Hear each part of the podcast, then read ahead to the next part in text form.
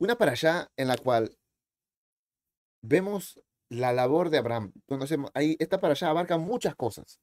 Abarca desde que Abraham es circuncidado hasta que Abraham hace sus máximo sacrificio de cara al Señor. Una para allá en la que abarca muchas pruebas de parte de Dios hacia Abraham. Pero cuando estaba leyendo esta parte, me llamó la atención este, este, este pedazo, la cual no había puesto tanto detalle en la función en sí. Eh, Abraham, bien conocemos, es su rol de intercesor. Ya habíamos visto cómo, cómo Abraham había hecho de más, por así decirlo, por causa de su sobrino Lot. Abraham estaba eh, en la densidad de Mamre.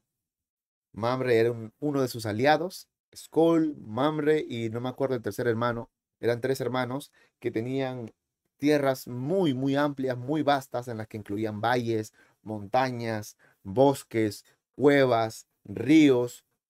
Todo eso era propiedad de, de una familia, principalmente tres hermanos, y Mamre, uno de ellos, era aliado de, de, Abraham cuando Kedaorlaomer hace su campaña de reconquista por, los reinos de Soar, Sodoma, Gomorra, Adma, Seboín. Se entera que cuando Kedaorlaomer arrasa, Lot estaba dentro del botín, por así decirlo, de Kedaorlaomer. Sus bienes, su familia, sus cosas. Y cómo este hombre, forastero, entre comillas, pide ayuda a estos aliados suyos, esos tres hermanos, solamente tres hermanos, y Abraham, y van y hacen una guerra contra este conquistador que ya tenía tiempo atrás, eh, que les imponía eh, impuestos, que les imponía muchas serie de, de contribuciones en beneficio para que Daolomer a muchos reinos, entre ellos Sodoma y Gomorra, ellos se rebelaron y es por eso que, que Daolomer hace esta reconquista.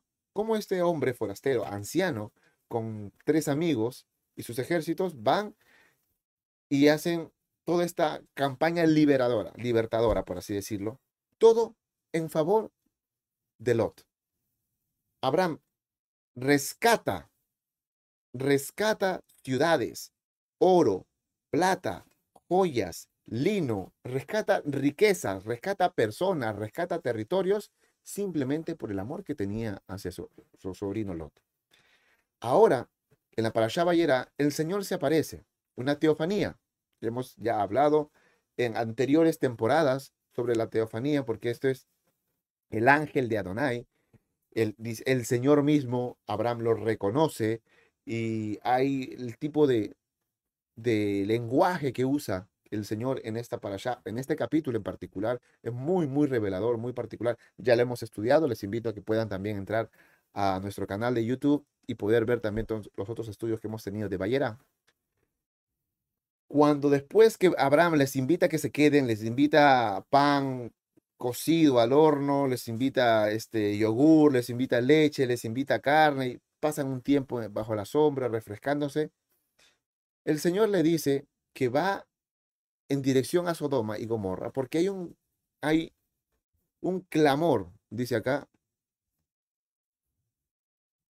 El Señor le dijo a Abraham, he oído un gran clamor desde Sodoma y Gomorra porque su pecado es muy grave. Escuchen, es muy interesante cómo el clamor en contra, no en favor, sino en contra de una ciudad, está siendo, ¿cómo decir?, incómodo para Dios, por así poner una, una frase antropomórfica, que él quiere corroborar. Para, bajaré para ver si sus acciones son tan perversas como he oído. Si no es así, quiero saberlo. Los otros hombres se dieron la vuelta y se dirigieron a Sodoma, pero el Señor se quedó con Abraham. Y ahí empieza esa negociación, esa negociación, ese papel, ese rol de intercesor, de que ya hemos hablado también otras temporadas referente a Abraham. Pero aquí me llamó la atención eh, verlo desde esta otra perspectiva. El rol de intercesor para ti y para mí, para poner una eh, expresión o un título o una profesión más clara, vendría a ser que Abraham se pone aquí como un abogado. Un abogado que está representando a su defendido, en este caso todo Sodoma y Gomorra, delante de un juez o una autoridad. Estaba viendo aquí el, cuál es el rol del abogado, cuál es la definición del abogado. Y para entender la definición del abogado, por lo menos tengo que entender la etimología de la palabra abogado. La palabra abogado proviene del latín, acá lo tengo escrito, eh, advocatus. No vocatus, que es el que habla mucho, sino advocatus, que es una compresión, por así decirlo, de la expresión ad auxilium vocatus del latín, que significa el llamado para auxiliar. Y esto se refiere precisamente a la labor que hace la abogacía. El abogado en, la antigua Roma e incluso en la actualidad es acudir en auxilio y defensa por los derechos e intereses de su representado. Ese es el trabajo, en síntesis, por así decirlo, de un abogado. Viéndolo de esta manera, ya el papel de intercesor, al menos como lo tenía la, la compresión sobre Abraham, sino de una manera ya más práctica, como abogado, me da a entender todas las cosas que hace, que dice, cómo hace quizás hasta ese juego de palabras y cómo hace esa apelación frente a quién está apelando. Entiende contra quién, frente a quién, no contra, sino frente a quién está hablando. Como veremos aquí, y ver la imagen de abogado de Abraham nos va a apuntar a un mucho más glorioso y para nuestra bendición efectivo abogado que intercede por nosotros. Ya más o menos van entendiendo por dónde voy. En el versículo 16, Dios les dice sus planes a Abraham. Lo tengo aquí. Versículo 16. Después de haber comido, los hombres se levantaron y miraron hacia Sodoma. Cuando salieron, Abraham caminó un tramo con ellos para despedirlos. ¿Ocultaré mis planes Abraham? preguntó el Señor. Pues Abraham sin duda llegará a formar una nación grande y poderosa, y todas las naciones de la tierra serán bendecidas por medio de él. Yo lo escogí a fin que Él ordene a sus hijos y a sus familias que se mantengan en el camino del Señor, haciendo lo que es correcto y justo. Entonces yo haré para Abraham todo lo que yo he prometido. El Señor está diciendo su plan Abraham, lo que había ya, lo que tenía no solamente en este presente, sino en el porvenir, en el momento que estaban, sino también en el futuro. Es como que está hablando en voz alta. ¿Esconderé lo que voy a hacer a Abraham? Es como cuando yo a veces, este, mi cabeza viene y yo le pregunto a mi esposa, que coincidentemente tiene la misma manía de mi mamá, que le digo, este, amor, una consulta, eh, no, no, ya nada, ya nada. Como que esa, una consulta era simplemente un pensamiento que yo lo dije en voz alta, pero ya le dejé la inquietud, ya le dije que yo tenía algo en mensaje hacia ella que no se lo, no se lo revelé. Eh, te iba a decir una cosa, a mi mamá también le decía la misma expresión, mamá, una cosita, no, no, ya no. O mi esposa de la misma manera y la respuesta de ambas era la misma. No, ya hablaste, así que me tienes que decir todo. En este caso no fue necesario porque el Señor está diciendo, esconderé mis planes a Abraham. Cuando yo sé que Abraham va a enseñar a su casa, a sus hijos, a su descendencia, para que, que en mis caminos, en ¿cómo el Señor está haciendo esto de manera eh, de bondad hacia Abraham. Recuerden, en el capítulo mismo, este mismo 18, en el primer versículo, dice que Abraham estaba sentado en la puerta de su tienda. Eso es un detalle no menor, porque en, el capítulo siguiente eh, ya hemos hecho, justo la temporada pasada en Maravillas de la Ley, un estudio bastante extenso, entre el capítulo 18 y el capítulo 19, la vida de Abraham y la vida de Lot. Como en este capítulo, en el transcurso de ambos capítulos, hay un paralelismo y a la vez una contraposición. Uno está a la puerta de su tienda, otro está a la puerta de las ciudades, y así, así, así, varias cositas que pueden parecer eh, semejantes, similares, parecidas, pero que muestran actitudes y resultados muy diferentes. También aprovecho para invitarles a que puedan ver ese estudio extenso de la Parashá Bayerá de la temporada pasada de Maravilla de la Ley. Pero aquí el Señor lo ve a este hombre anciano de 99 años para entonces, en la puerta de su tienda, se acerca, mostrando una vez más que es Dios. Siempre nace del corazón de Dios acercarse al hombre. Lo vimos desde la Parashá Bereshit, desde el primer capítulo de Génesis, del libro de la Torá. Todo nace del corazón de Dios. La creación, el universo, todas las cosas hechas nacen del corazón de Dios. Dios hace al hombre y nace del corazón de Dios hacer su compañía. Nace del corazón de Dios ponerlo al hombre como corona de toda la creación, ponerlo como Señor y gobernante de toda la creación. Cuando llega el pecado, es el Señor el que hace el primer sacrificio para cubrir la desnudez del hombre caído.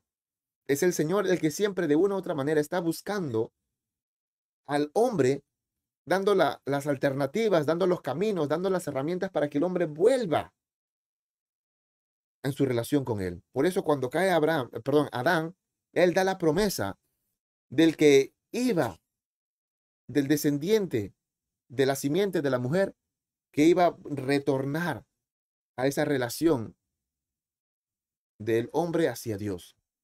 Vemos en Enoch, vemos en Noah, y ahora entramos en Abraham.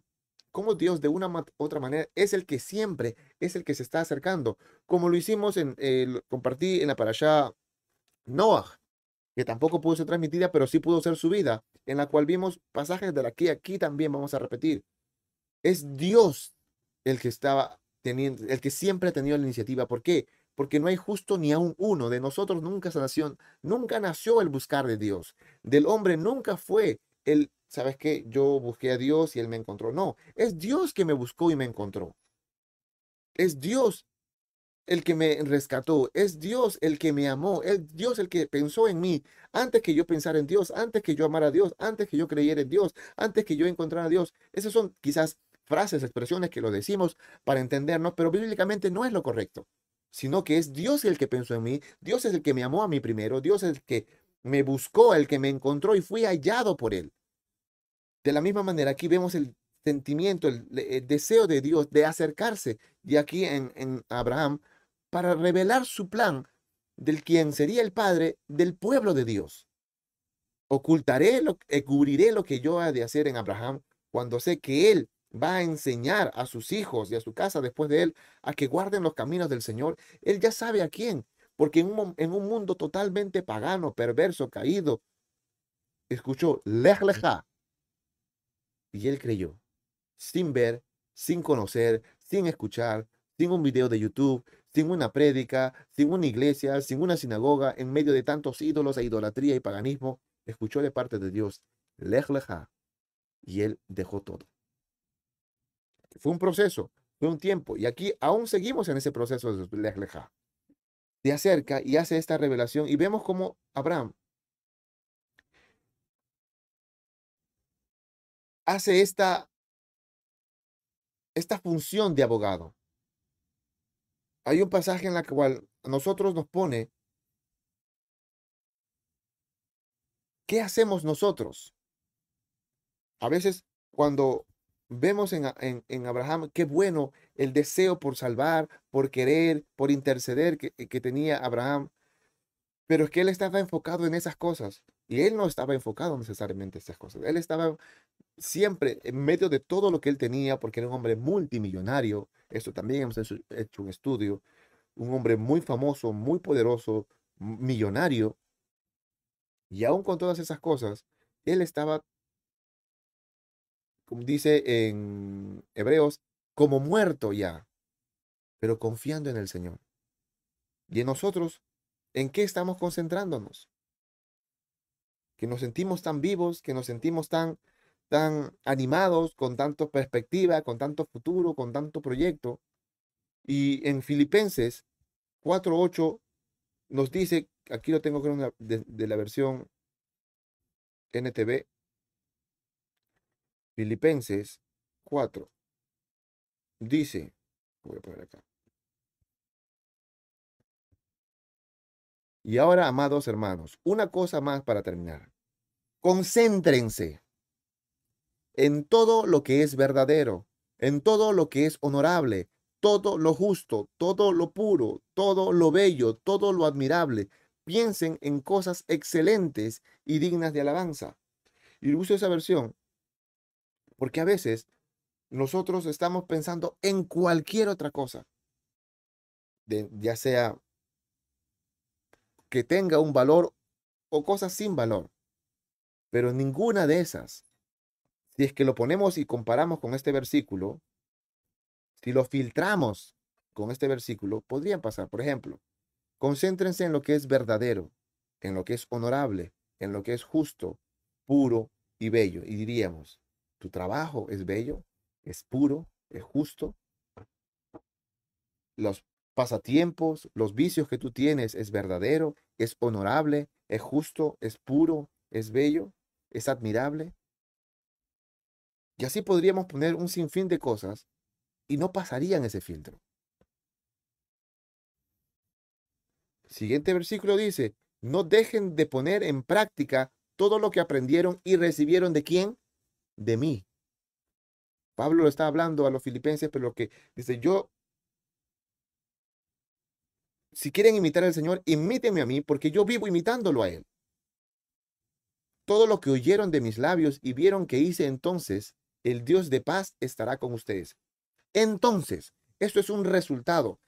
Si es que nos concentramos, pensamos y practicamos todo lo verdadero, honorable, justo, puro, bello, admirable, no es que Dios haya dicho, ¿sabes qué? Yo he hecho la paz, búscala, encuéntrala, la tengo ahí escondido. No, si tú haces estas cosas, entonces el Dios de paz estará con ustedes. Está ya dada sobre la mesa.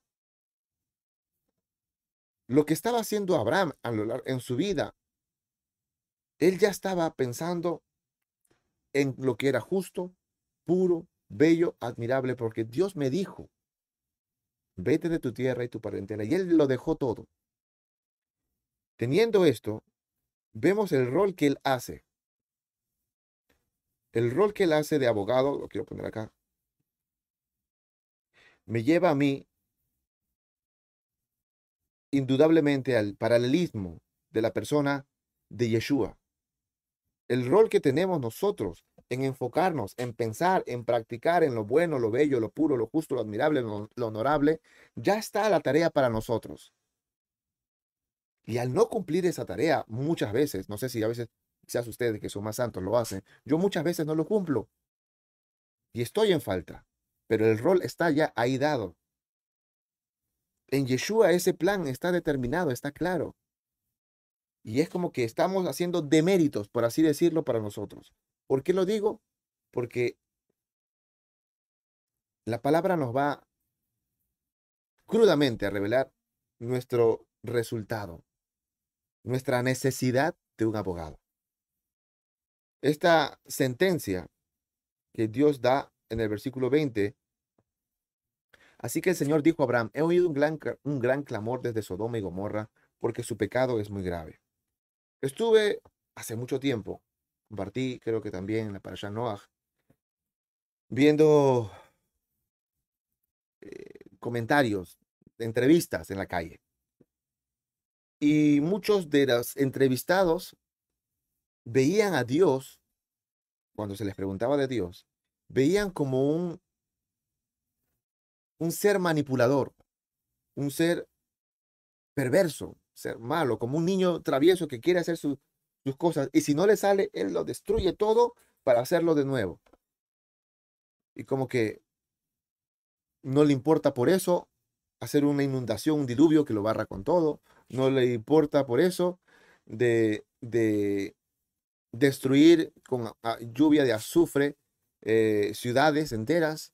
Ese era el argumento que decían estas personas. ¿Por qué? Porque la perspectiva que ven eh, sobre todo el libro de Génesis, toda la Torá, pero sobre todo, sobre todo el libro de Génesis, el diluvio, en la destrucción de Sodoma, de Gomorra, de Atma, Seboim, ven como un genocidio, ni siquiera como un juicio, no lo ven como una maldad, como que Dios es malo y se complace en destruir al malo. Y a veces cuando leía, nosotros ya mm, los que conocemos, hemos crecido dentro de los caminos del Señor, entendemos el porqué del juicio de Dios. A veces hasta justificamos también esas cosas. Pero a veces no entendemos muy bien el por qué Dios hizo o permitió que pasara esto.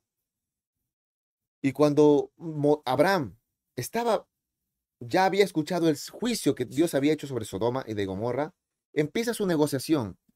Sabemos que era por cuestión de Lot, pero su negociación es, Señor, pero mira, vas a destruir esto, esto. En otras palabras, lo que estaba haciendo este hombre ahora con la función de abogado, yo sé que Sodoma es perversa, es homosexual, es cruel. Eh, se han encontrado estudios en la que en Sodoma eh, se presume en la que no estaba permitido las visitas. No estaban permitidos los extranjeros. No eran aceptados porque se consideraban lo mejor de la zona, la maravilla de la zona. Y no querían que la chusma venga y les malogre lo que era hay rastros de lo que esto que les estoy diciendo se presume cómo era la conducta de esas ciudades. En el libro de Ezequiel también nos dice cuáles eran los pecados de Sodoma y no era necesariamente el homosexualismo. No digo que no lo sea, pero es lo que siempre nos enfatizamos a veces y no era el único pecado. Y Abraham está diciendo, sí, sé que son estos, son aquellos, son lo otro, pero Señor, no lo vas a destruir. ¿Cómo vas a juntar a los en el mismo castigo al justo como al impío? Y empieza esa negociación de la cual algunos lo ven una función muy hermosa de intercesor por los justos, pero otros lo ven como una justificación de poder acallar o como lo dije, justificar lo malo por las pocas cosas buenas. Muchos lo hacen eso una práctica diaria de que, mira, Señor, esto que tengo malo, esto que tengo malo, esto que... Bueno, puedes perdonarlo. ¿Por qué? Porque esto bueno lo estoy haciendo. Porque esto bueno tengo. Como esto bueno lo otro. Y, y eso hacemos muchas veces hasta diariamente. Vuelvo a decir, no sé si ustedes, a veces yo lo hago. Que me pongo a negociar con Dios, Señor, pero, o ya está bien, voy a renunciar a esto, voy a renunciar a aquello, voy a renunciar a lo otro, pero esto me vas a dejar, esto voy a tener, o eh, tener esas cositas. Y encontré un versículo que me preocupó. ¿Sabes qué? Si tú también estás negociando con Dios de que por estas cosas buenas te perdone estas cosas malas y tratas de ganar esa negociación con Dios, déjame decirte que no te conviene. No te conviene ganarle esa negociación a Dios. ¿Por qué? Porque Dios dice en su palabra, en Proverbios 14:14, 14, de sus caminos será hastiado el necio de corazón, pero el hombre de bien estará contento del suyo. ¿Quieres tanto esto, Señor? Déjame esto. Ya está bien, voy a hacer lo otro. Pero déjame aquello. Perdóname aquello. O omítelo, omítelo debajo de la alfombra, no, que no pase nada. Con tal de estas cosas buenas. Y tratamos de ganar esa negociación. La palabra dice que ¿Eso quieres? En su soberanía, en su misericordia, te dice, ¿tanto quieres eso? Bueno, está bien, te lo voy a dejar. Vas a hacerlo, vas a tenerlo, vas a conseguir esa relación, esa familia, ese lugar, esa, ese trabajo. A veces están las personas como la que siempre el rabino menciona, o es tan común. Señor, por favor, lo traen a la congregación o a veces a las iglesias o en oración, Señor, por favor, acepta a este mi novio o mi novia. Es tan bueno, es tan noble, es tan amable, eh, eh, es guapo o es guapa, eh, tiene buena familia o lo que fuese. Acéptalo por estas cosas, ¿no? Tienen buen corazón, es una buena persona. Solamente no te conoce, pero pronto lo hará. Yo lo voy a convertir, yo la voy a convertir. Tratamos de justificar las cosas malas por los atributos o las cosas buenas que a nuestro parecer lo son. Y queremos decir, sí, yo, que yo quiero esa persona, yo quiero esa relación, yo quiero tal cosa, yo quiero tal trabajo, yo quiero tal situación, yo quiero tal casa, yo quiero tal, lo que fuese. Y nos olvidamos, enfóquense Concéntrense en todo lo bueno, todo lo justo, todo lo puro, todo lo amable, todo lo bueno, todo lo honorable. Pero cuando tratamos de hacer esta negociación, nuestra función de abogado de las cosas malas, y ganamos, entre comillas, esa negociación, Dios dice, está bien, quédate con esa persona. ¿La quieres? Está bien. ¿Quieres ese matrimonio? Toma ese matrimonio. ¿Quieres ese trabajo? Toma ese trabajo. ¿Quieres esas cosas? Yo tenía otra cosa para ti. Yo tengo otra cosa para ti. Mucho más grande de lo que tú incluso imaginas o crees.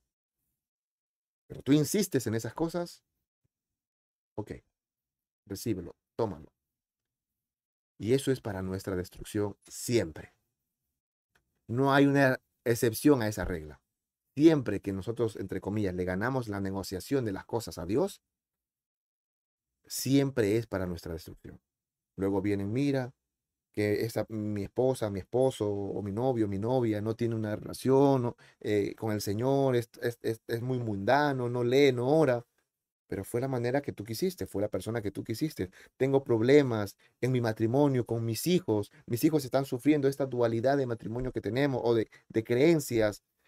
Hay conflictos, hay divisiones, hay insultos, hay infidelidades, hay diferentes cosas. Este trabajo me está absorbiendo, ya no me permite tener tiempo con mi familia, tiempo para mí, eh, no puedo este, tener tiempo con el Señor, no puedo congregarme. Y todo lo que yo trabajo, trabajo, trabajo, siento que yo vivo para este lugar y no consigo nada y los beneficios no me, no me justifican.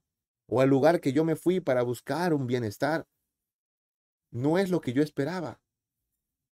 Y así puedo enumerar muchas cosas. No nos conviene ganarle esa negociación a Dios. Porque nos va a dar tanto que, como dice el pasaje, será hastiado nuestro corazón de nuestra propia decisión, de nuestro propio camino. En cambio, el hombre de bien estará contento porque sabe y espera en Dios y sabe que lo que de Dios viene siempre será mejor que lo nuestro. Abraham se pone entre Dios y Sodoma y empieza su, su discurso, su alegato. Y algo muy interesante que, que repite o que aprende Moisés más adelante. Porque cuando Dios viene y va a hacer juicio contra Israel, Moisés dice dos frases que Abraham también dice. Primero, él apela ante quién es Dios. Primero él dice, no vas a meter al justo con el impío en el mismo juicio, no lo destruirá. Nunca tal cosa hagas. Lo mismo dice Abraham y lo mismo dijo Moisés. Y segundo, siempre dice, tú eres el juez de toda la tierra. Tú eres el justo, tú eres el santo, tú eres el tal, y empieza a dar los atributos de diferentes maneras. Esto es lo que hace Abraham. aprendió estos atributos. Moisés lo pudo haber aprendido cuando lo escribió o de su corazón salió por la revelación que tenía el, el Espíritu de Dios que tenía en su vida. Pero Abraham sin una Biblia, sin una congregación, sin un rabino, sin una célula, sin ningún material que tenemos hoy en día, ya conocía cada vez más y más de atributos del Dios que está frente a él, del mismo Dios que se sentó a comer con él, del mismo Dios que le hizo una promesa y del mismo Dios que le dijo, lej leja. Poco a poco, en el tiempo que él se ha ido apartando de todas las cosas de él, y esperando en Dios, va conociendo algo más de Dios. Y aquí, versículo, si mal no me equivoco, 22 o 23, si mal no me equivoco, perdón, permítanme.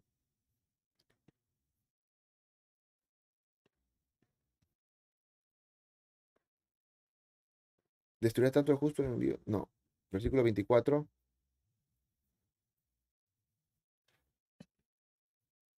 Ah, acá está, versículo 25. Acá, al final del versículo, ¿acaso el juez de toda la tierra no haría lo que es correcto? ¿Quién le dijo a Abraham que Dios es juez y un juez justo y un juez de toda la tierra? Y de los atributos que tenemos de Dios, aquí vimos uno, juez de toda la tierra. Él sabe frente a quién está y empieza a apelar a Dios con lo que es Dios en su argumento. Y él menciona en el versículo 23, destruirás al justo con el impío. En el 24, destruirás también y no perdonarás al lugar por amor a los 50 justos que estén dentro de él. Supongamos que encuentras 50 personas en la ciudad. ¿Aún así las destruirás? y no la perdonarás a causa de los justos. Así dice en la versión en la NTV. En la versión Reina Valera 60 usa otra palabra. Usa este es Reina Valera 60, sí. Por amor, no por causa. Destruirás también y no perdonarás al lugar por amor a los 50 justos que estén dentro de él. Aquí empecemos a ver dos cosas nuevas. Abraham ya conoce de que es Dios juez justo y de toda la tierra. Y que no trata al justo y al impío de la misma manera. Segundo, que este juez justo y de toda la tierra tiene amor hacia los justos. Un amor especial por los justos. Y segundo, Abraham empieza a hacer números, empieza a hacer cálculos con una información que ni él mismo sabe. Por 50 justos, ¿destruirías a todas estas ciudades? Abraham habrá hecho sus cálculos y habrá pensado, hay 50 justos. Él ni sabe cuántos justos hay, pero empieza a hacer este, este, este, esta, esta apelación que hace en favor de la ciudad. Luego, el versículo 26 dice, entonces respondió Donai, si hallar en Sodoma 50 justos dentro de la ciudad, perdonaré este lugar por amor a ellos. Lo que Abraham en el versículo anterior revela, aquí el Señor lo confirma. Sí, Dios por amor a sus justos, es capaz de perdonar. Como la justicia de Dios en una persona es tan vital, es tan fuerte, que el amor de Dios por ese justo puede perdonar, puede salvar, puede cubrir una ciudad entera. Hablamos de la justificación en Noah. Y aquí está volvemos a ver la palabra tzadik, justos, por amor a ella. Y aquí hay una frase que empieza a repetirse en cada regateo que hace Abraham. Abraham empieza a decir, Señor, si es que no hay 50, hay 45, y si no hay 45, hay 30, y si no hay 30, hay 20, empieza a hacer sus números. Diciendo, ya que he hablado contigo, déjame ver él, imagino que él estaba calculando, mira, ya que estoy hablando de esta manera y otra, y va a ver, ya, me imagino que él contaba, pues Lot, su esposa, sus hijas, yernos, ese, últimos estudios han revelado, haciendo una exégesis del texto, eh, de los textos manuscritos antiguos, se cree cuando los ángeles en el capítulo 19 se acercan a Lot y le dicen, tienes aquí más familiares, hijos, hijas, eh, sobrinos, parientes cercanos y todo, y va, se hace creer que Lot tenía más hijos, tenía más familia, pero las únicas que todavía estaban bajo su techo, bajo su cobertura, eran sus dos hijas. Pero que muy posiblemente él haya tenido más familia, que ya hayan, se hayan mezclado con sodomitas o con gente de Gomorra o gente de alrededor. Por eso que él de una u otra manera estaba con los que estaban bajo su techo y los que estaban emparentados o ya comprometidos con sus hijos. Entonces, eh, me imagino que ese cálculo habrá hecho Abraham. Dijo, ya, por lo menos hay 10. Mm, y el Señor empieza a repetir, no la destruiré si hay esos 50. No la destruiré si hay esas 45. No la destruiré si hay 30. No la destruiré si hay 20. No la destruiré por amor a los 10. Y desde ese, desde ese pasaje se saca en relación a, en el judaísmo, que para hacer una reunión litúrgica eh, tiene que haber 10 personas, el miñán. Si no hay miñán, mínimo de 10 personas, eh, no se toma como una reunión congregacional, sino que pueden hacer ciertas actividades. Cierro paréntesis para información. Entonces, lo que quiero decir con todo esto es que Abraham empieza su alegato, empieza a dar información de lo que él va conociendo de Dios, pero con información que él no conoce de Gomorra. La información que tiene de Dios es que es bueno, que ama al justo, que no trata de la misma manera al impío que al justo, que es juez y de toda la tierra, y empieza frente a su patrocinado, por así decirlo, su representado, eh, Gomorra o Sodoma, con información que no tiene. No sabe si hay 50, no sabe si hay 40, no sabe si hay 30, no sabe si hay 10. Él esperaba que Lo que él no sabe es que no había ni siquiera 10. Lo interesante es que Dios hace un énfasis en no la destruiré, no la destruiré, no la destruiré.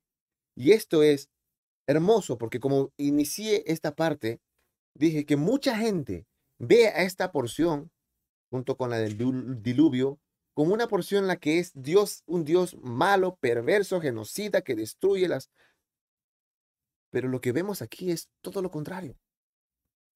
Dios en su corazón es, no la destruiré, no la destruiré. Si hay 50, estamos hablando, Adma, no, Sodoma, Gomorra, Adma, Seboín y Soar. Esas cinco ciudades iban a ser destruidas. En el capítulo 19, los ángeles le dicen a Lot, vete a las montañas ahí será salvo. Y luego dijo, no creo que yo llegue a las montañas, por favor, permíteme llegar a este pueblo pequeño. Bueno, entonces ya no voy a destruir ese pueblo pequeño hasta que tú llegues. Porque tú decides ir a ese lugar, vete a ese pueblo pequeño. Por eso le pusieron nombre Soar, pequeño. Quiere decir que en un inicio Soar también estaba dentro de los planes de ser destruido. Pero porque el justo Lot decidió ir para allá, pero al final ni siquiera fue a, a, Soar, porque se fue a, a las montañas, a cuevas es que Sodoma, Gomorra, Alma, Cebollín y Soar, por lo menos tiene que haber dos justos por ciudades. Pero el, la intención de Dios es, no la destruiré. No Dios está dando oportunidad al hombre, al pueblo, a las ciudades, de que no venga juicio. No quiere destruirlo. Y eso es lo que dice en Ezequiel. Ezequiel 18 dice, mire, es muy interesante. Lo tengo aquí. ¿Acaso piensan, esto lo dice Ezequiel hacia Israel, pero de parte de Dios, ¿acaso piensan que me agrada ver morir a los perversos? Pregunta el Señor soberano. Claro que no. Mi deseo es que se aparten de su conducta perversa y que vivan. Sin embargo, si los justos se apartan de su conducta recta y comienzan a pecar y a comportarse como los demás pecadores, ¿Se les permitirá vivir? No, claro que no. Todas las acciones justas que han hecho serán olvidadas y morirán por sus pecados. ¿Se dan cuenta? Hasta aquí vemos que el Señor no quiere que el impío muera. No se complace en ver la destrucción del impío.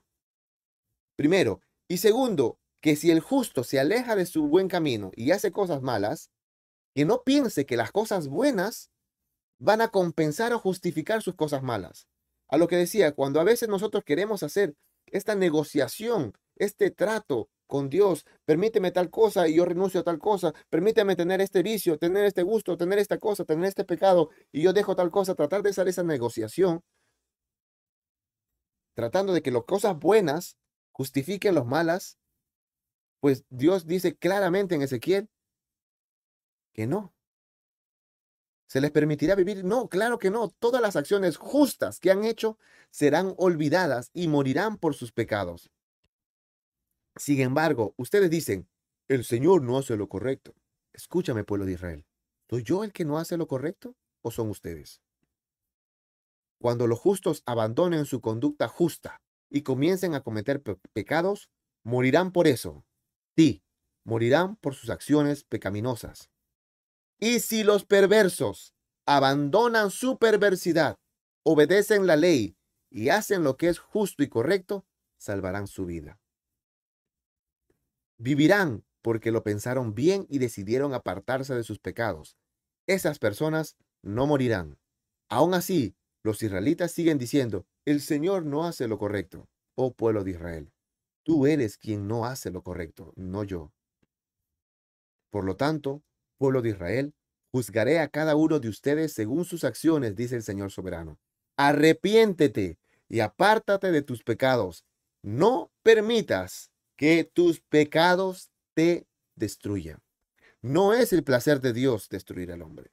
No es el placer de Dios, se complace en hacer sus juicios en contra del hombre, sino es el pecado de cada uno que nos trae la destrucción. Como decía, cuando hacemos esa negociación y ganamos a Dios, ese pecado nos destruye a nosotros.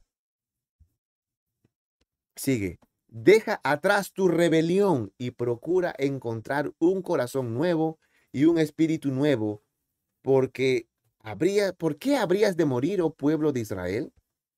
No quiero que mueras, dice el Señor soberano. Cambia de rumbo y vive. Ese es el deseo de Dios. No le gusta ver morir a su pueblo. No le gusta ver morir a la gente. Es el hombre que le gusta vivir con su pecado, que es el que le trae su destrucción.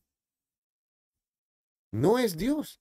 Lo que la gente dice que en Sodoma y Gomorra, en la palabra, en la porción de la Biblia, es no, Dios muy malo, destruyendo a la gente. No, es el pecado del hombre que lo destruye. Más bien yo veo un Dios que es capaz de perdonar tremenda perversidad, perversión, abominación, si es que hubiese justos ahí.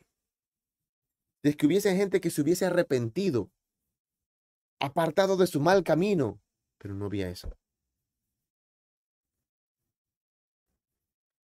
Pero como dice Abraham, Dios ama al justo, pero es juez y un juez justo. No puede permitir que la abominación, la perversidad, el pecado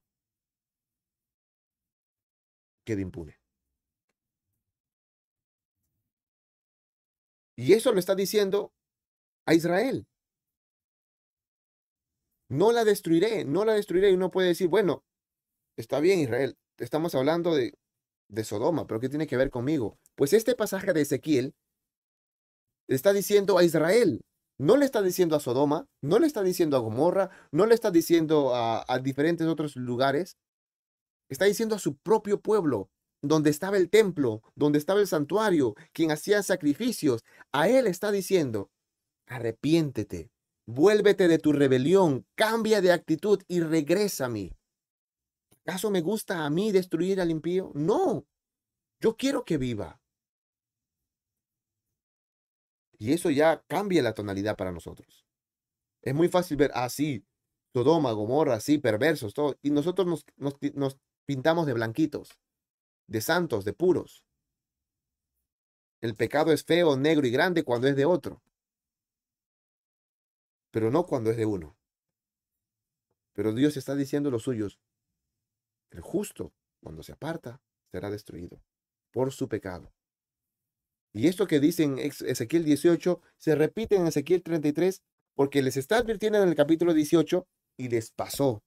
Hicieron todo contrario a lo que Dios les dijo y pasó. Y en Ezequiel 33 les dice, yo no quiero destruirlos. No me gusta ver la destrucción. Vuélvete a Dios. Eso es arrepentimiento. Eso es gracia.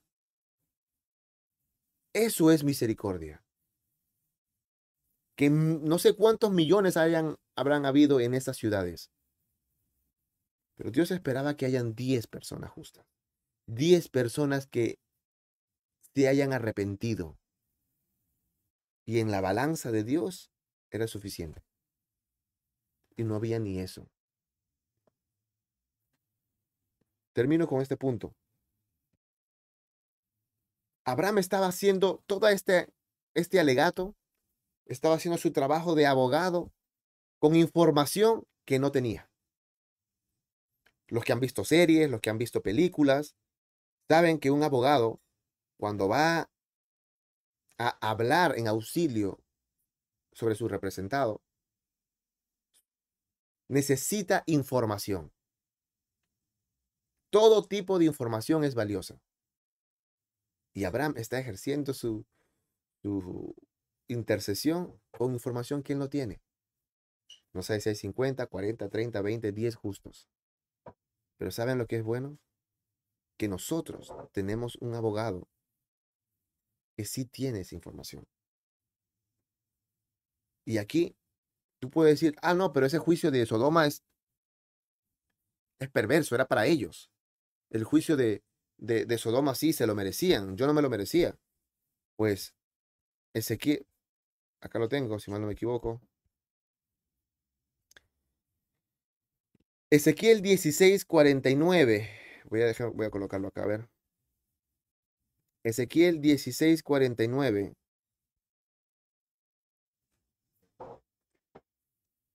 Deme un segundo que lo voy a colocar acá en pantalla. Ezequiel, acá está.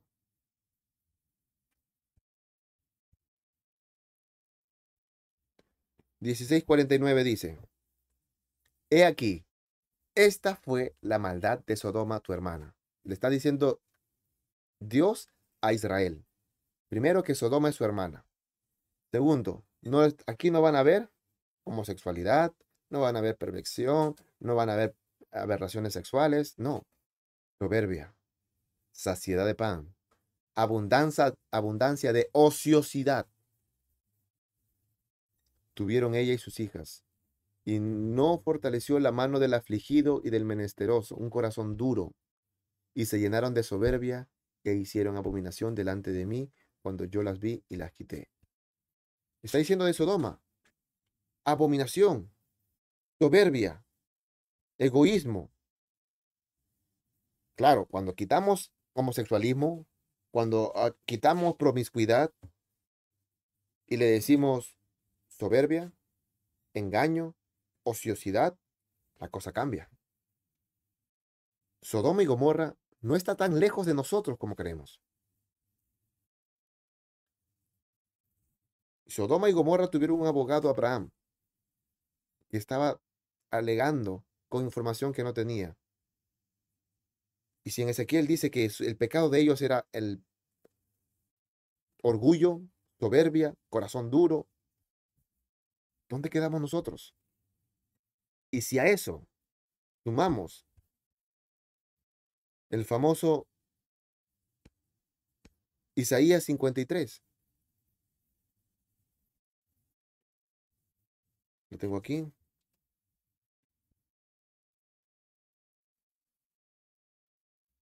Mm. Ah. El famoso Isaías 53. Fue despreciado y rechazado, hombre de dolores, conocedor del dolor más profundo. Esta es la versión NTV. Nosotros le dimos la espalda, lo, lo, enfaticé en rojo, para que vean que no está hablando de la gente extraña, no está hablando de Sodoma, no está hablando de todos nosotros en la que estamos incluidos.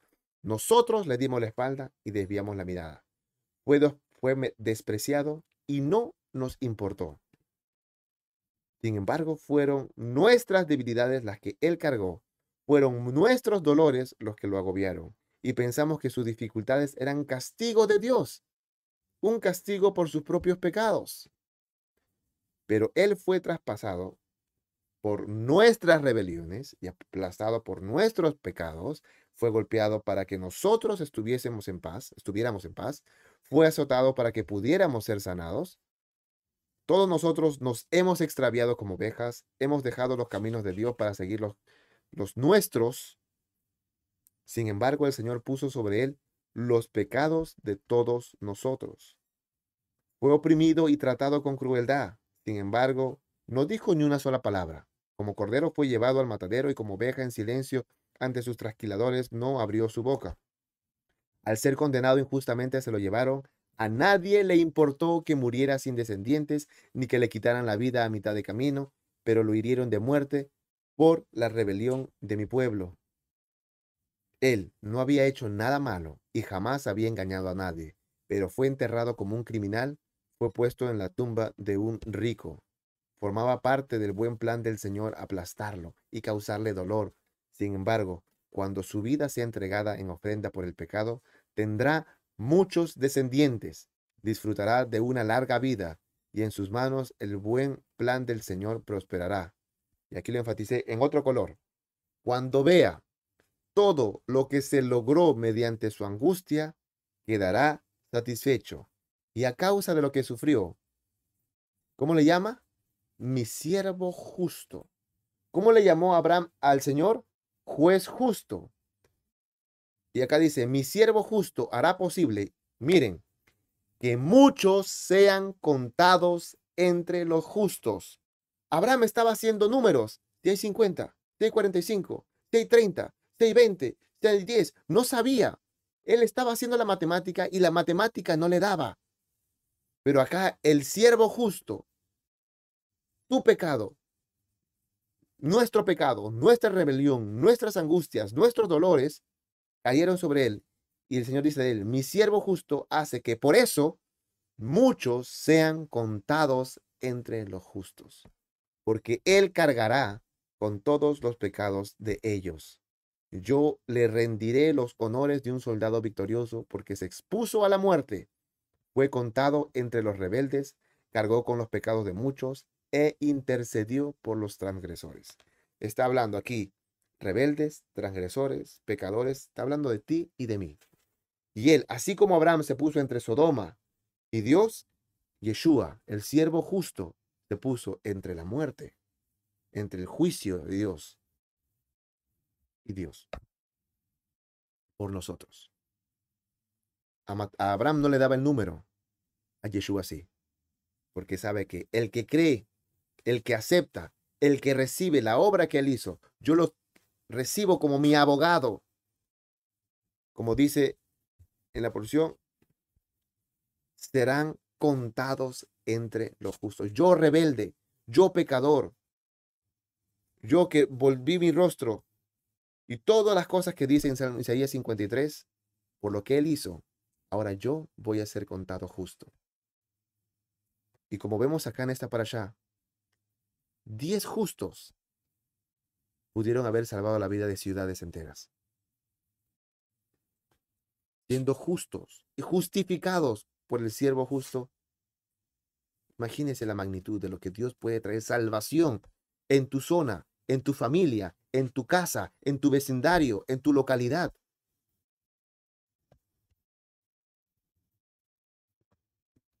Hay alguien que está entre el Padre y el mundo a quien el Padre puso como justicia y justificación por todo aquel que en él cree. Ese es Yeshua. Él sufrió todo lo nuestro. Él pagó todo lo que había que pagar de lo que nosotros no podíamos. Pero saben, hay otra sentencia. Hay otra sentencia que aún está por ejecutarse. Leamos Romanos. Romanos 2.4 dice, ¿no te das cuenta de lo bondadoso, tolerante y paciente que es Dios contigo? Acá hay tres atributos nuevos. Vimos primero juez justo de toda la tierra. Y ahora vemos bondadoso, tolerante y paciente que es Dios contigo. ¿Acaso eso no significa nada para ti? ¿No ves que la bondad de Dios es para guiarte a que te arrepientas y abandones tu pecado? Pero eres terco y te niegas a arrepentirte y abandonar tu pecado. Por eso vas acumulando un castigo terrible para ti mismo, pues se acerca el día de la ira en el cual se manifestará el justo juicio de Dios. ¿Cómo lo dijo Abraham al Señor? Juez justo, y en Romanos, ese juez justo va a ser un juicio justo. Él juzgará a cada uno según lo que haya hecho. Dará vida eterna a los que siguen haciendo el bien, pues de esa manera demuestran que buscan la gloria, el honor y la inmortalidad, que Dios ofrece. Pero derramará su ira y enojo sobre los que, y aquí lo enfaticé, viven para sí mismos, los que se niegan a obedecer la verdad y en cambio viven entregados a la maldad. Es tan fácil, es tan fácil quitarse la posición de pecador cuando el pecado tiene nombres como los mencionamos, homosexualismo, abominación, perversión. Pero aquí Romanos nos dice, los que viven para sí mismos. Los que viven para su yo. Los que viven para agradarse así, para complacerse a sí mismos. Y esta palabra viven, puedes reemplazarla para la que quieras. Los que gastan para sí mismos. Los que trabajan para sí mismos. Los que estudian para sí mismos. Y aunque puede ser, no estoy diciendo que el trabajo o los estudios sean malos, pero el centro o la raíz de todos los pecados que hay es el amor y el vivir para uno mismo. Pregúntele a cualquier persona que está viviendo un adulterio. ¿Para quién vive? Para su gusto, para su satisfacción, para que esté en robo, para el que esté en mentira, para el que esté en fornicación, para el que esté en lo que quieran. Al final, siempre van a caer en que es para uno. Me hace sentir así, me da tal cosa, me da seguridad, me da provisión, lo que quieran. Siempre va a decir, es que yo lo hago por esto, porque no tengo para mí, porque no tengo para dar esto, porque no tengo para aquello, me hace sentir de tal manera, tengo tal expectativa. Siempre es esto. Viven para sí mismos. Y Dios dice, los que viven para sí mismos, Dios derramará su ira y enojo. Vuelvo y repito, Sodoma y Gomorra no está tan lejos de nosotros como creemos. Pero ¿saben lo hermoso? Primera de Juan 2.1 dice, mis queridos hijos, les escribo estas cosas para que no pequen. Pero si alguno peca, tenemos un abogado que defiende nuestro caso ante el Padre. Y dice, es Yeshua el que es verdaderamente justo.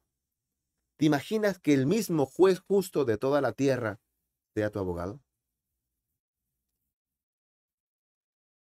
Hermano, hermana, la gracia de Dios nos mantiene vivos.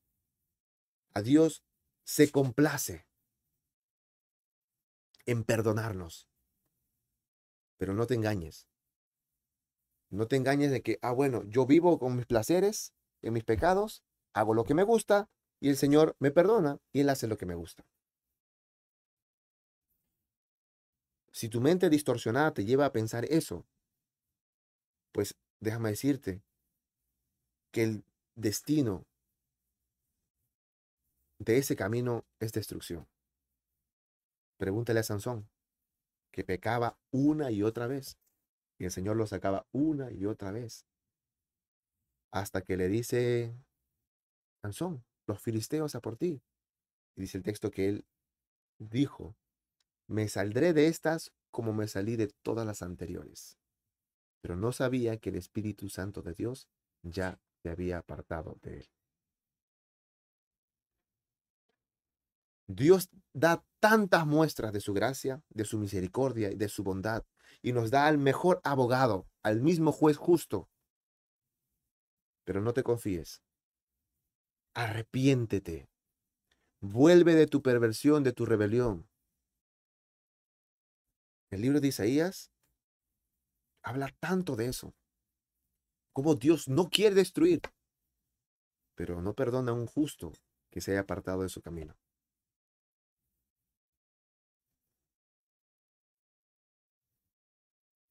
Hermanos, esto debe ser un ancla en nuestra vida espiritual. No pequemos, porque somos justos, justificados por la gracia de Dios. Y en este proceso que hemos sido salvados, justificados, y en ese proceso de la santificación, podemos tropezar. Y si eso pasa, tenemos abogado que defiende nuestro caso hasta ante el Padre. Pero es un arrepentimiento genuino. No es una y otra y otra y otra vez. Yeshua es nuestro abogado, el que es verdaderamente justo. Y eso es por gracia.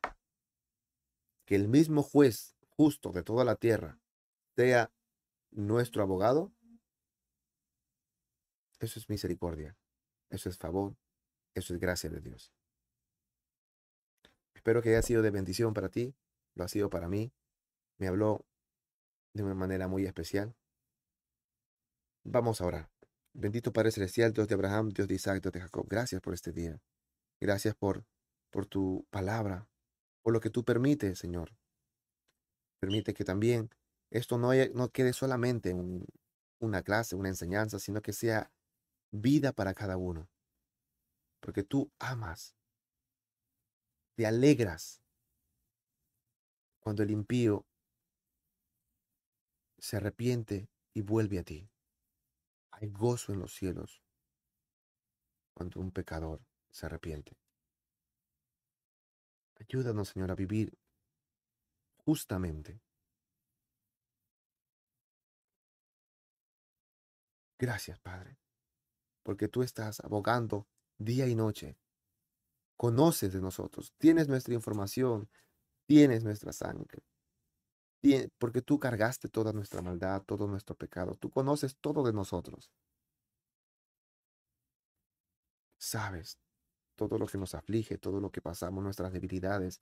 Y en esas debilidades es donde tú muestras tu fortaleza, tu gloria, tu grandeza. Gracias, Señor. Amén. Amén.